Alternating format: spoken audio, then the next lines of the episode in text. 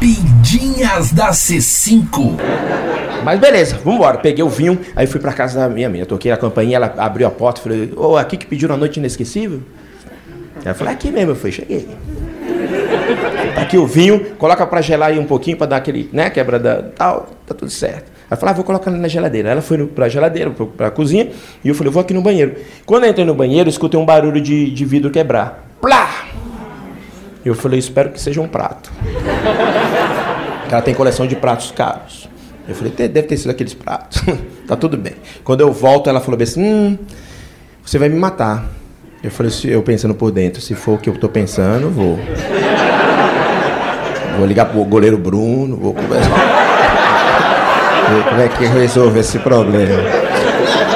Ela falou, eu quebrei o vinho sem querer. Eu falei, ah, filha da puta. Mas por fora você fala outra coisa. Não, que, ah, tranquilo. Hoje é a noite inesquecível, né?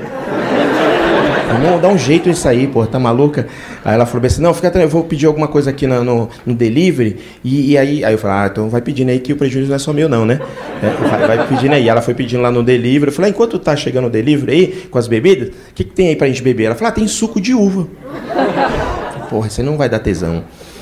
Eu falei, e o que mais? Ela falou, ah, tem, sobrou aí um velho barreiro, que no, do- umas amigas vieram aqui fazer umas caipirinhas. Eu falei, então eu vou fazer um vinho. Rapidinhas da C5.